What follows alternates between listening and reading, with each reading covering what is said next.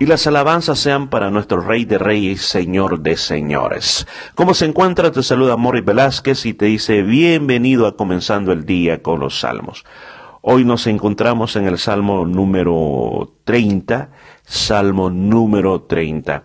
Y además para mí es un gozo muy grande porque estamos llegando al final de nuestra primera entrega de los salmos. Nos propusimos eh, en esta primera eh, jornada, si podemos llamarle de esa manera, grabar todos estos devocionales del Salmo 1 al Salmo número 30. Entonces en esta nuestra primera temporada vamos a parar aquí en el Salmo número 30 y después vamos a continuar. Así que una vez usted los haya escuchado, espero sus comentarios y si le han servido, le han sido de mucha bendición, pues no dude en dejárnoslo saber para comenzar a grabar una segunda temporada con respecto a estos salmos. Así que vamos a ir ahora dándole gracias a Dios porque nos ha permitido llegar hasta el final de este salmo número 30. Bueno, salmo número 30 se llama acción de gracias por haber, haber sido librado de la muerte. Es un salmo que fue cantado en la dedicación de la casa, eh, no sabemos, ese es el título que tiene este salmo, no creemos que sea la casa de Dios o el templo, puede haber sido el palacio, puede haber sido la casa de David, o otra cosa que David lo dejó escrito, porque recuerde que él no pudo construir la casa de Dios, sino que fue su hijo Salomón, pero quizás él soñaba, tenía visiones de ese momento, que quizás bien fácilmente pudo haber dejado escrito un salmo que se ocupara, una nación que se ocupara el día que la casa de Dios se dedicara. No sabemos cuál exactamente es, pero, pero es en realidad una oración de acción de gracias por haber sido librado de la muerte. Dice, te glorificaré, oh Jehová, porque me has exaltado, y no permitiste que mis enemigos se alegraran en mí. Jehová Dios mío, a ti clamé y me sanaste. Si usted ha leído la historia de David, fue una historia muy conflictiva, como Saúl lo trató de matar. Los generales, cuántas veces lo hicieron que él saliera huyendo tuvo que dejar a su esposa, Mical, su primera esposa, y el mismo papá, el rey Saúl, la casó con otro hombre. David estaba enamorado de Mical, Mical estaba enamorado de David. Él tuvo que salir huyendo de su casa. La misma Mical tuvo que mentir para que David pudiera escapar por su vida. Y de ahí fueron muchos años en los cuales David tuvo que andar en varios lugares, inclusive se tuvo que ir a, refugiar a lugares como Moab, se tuvo que ir a, que eran enemigos de Israel, tuvo que irse a Filistea, donde los filisteos una vez lo atraparon, lo querían juzgar porque había matado a Goliat, se tuvo que fingir que estaba loco, después fue donde otro rey filisteo que lo tomó como su ayudante, muchas cosas le pasaron a David en su vida. Pero yo creo que cuando él dice estas palabras, que le va a glorificar a Jehová porque no permitió que sus enemigos se alegraran en él, el Señor lo salvó. Inclusive su hijo Absalón lo trató de matar también, pero Dios lo salvó, lo sanó. Jehová, hiciste subir mi alma del Seol y me diste vida para que no descendiese a la sepultura. Quizás está hablando de momentos que él estuvo tan enfermo que estuvo a punto de la muerte o o aún, según esto dice, mi alma hiciste subir del Seol. ¿Será que él se murió y Dios le vuelve a dar la vida, literalmente? ¿O será alguna circunstancia en la vida de él de que él se sintió como que de verdad eh, estaba tan, pero tan deshecho en cuanto a alguna situación política, emocional, física, que la restauración la sintió como que había regresado de la tumba? Y dice el cantad a Jehová vosotros sus santos, celebrad la memoria de su santidad, porque por un momento será su ira, pero su favor dura toda la vida. Por la noche durará el lloro y a la mañana vendrá la alegría. David está recordando que en todo su caminar hubieron momentos que Dios lo corrigió. Dios lo corrigió de una manera severa. Pero dice, pero su ira dura un momento, pero su misericordia dura toda la vida. Aún la palabra de Dios dice que el, el Señor a los que son hijos los corrige. Si no eres hijo, no te va a corregir.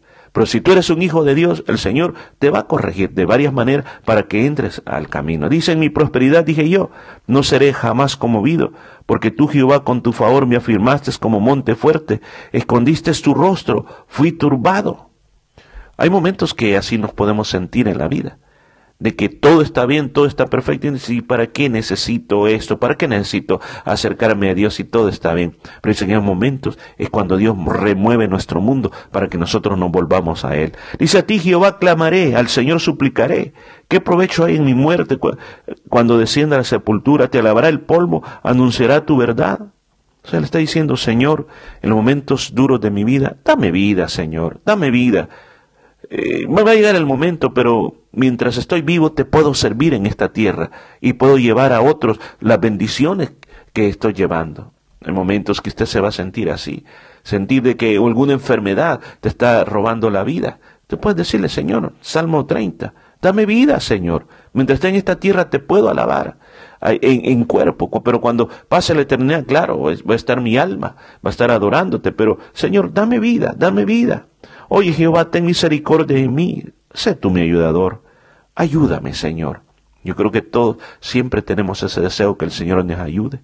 Y termina diciendo, has cambiado mi lamento en baile, desetaste mi silicio y me ceñiste de alegría.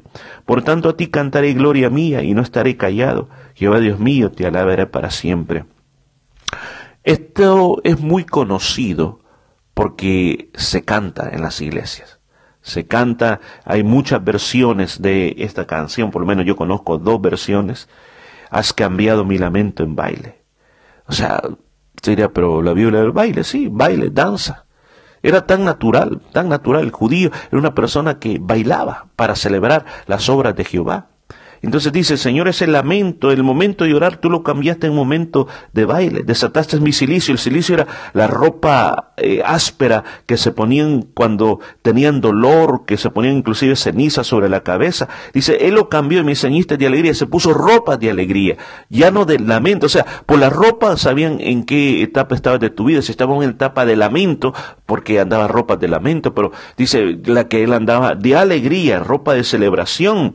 La Biblia dice que David, David tenía un efod, un efod era una, una vestidura especial que se usaba por los sacerdotes, que era una muy cara porque según el libro de Éxodo y Levítico dice que era hecho hasta de hilos de oro. Entonces como que él también dice, he leído eso en el libro de Samuel, de que cuando David llevó el arca desde la casa de Obed Edom al palacio de él, en la tienda que él hizo para él, él iba danzando, saltando, iba celebrando, iba con su efod, o sea, ese vestido, esa ropa de alegría para celebrar que el arca había venido a la casa de él. Entonces, por tanto, a ti cantaré gloria mía y no estaré callado. Jehová Dios mío, te alabaré para siempre. Termina diciendo, Señor, en resumen digo que tú me has ayudado y no voy a poder estar callado por todo lo que tú has hecho en mi vida. Estimado oyente, recordemos, reflexionemos en esto, de que debemos de ser agradecidos por todos. A veces se nos olvida cuánto Dios nos ha ayudado. Se nos olvida que sin Dios nosotros no podemos funcionar.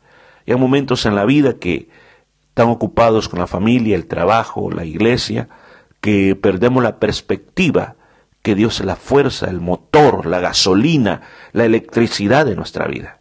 Sin Él no podemos hacer nada. Y si se nos olvida, si se nos olvida, necesitamos recordarlo. Y si tú estás pasando un momento de disciplina, un castigo de Dios, pues ya va a pasar.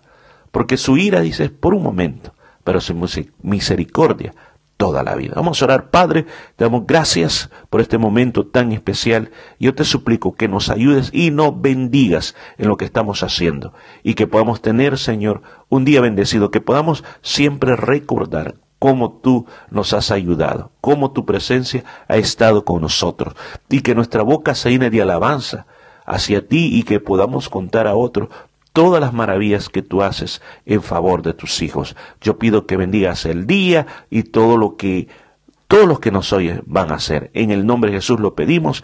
Amén y amén.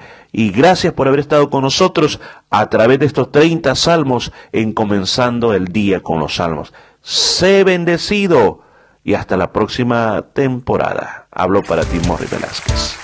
Él ha cambiado nuestro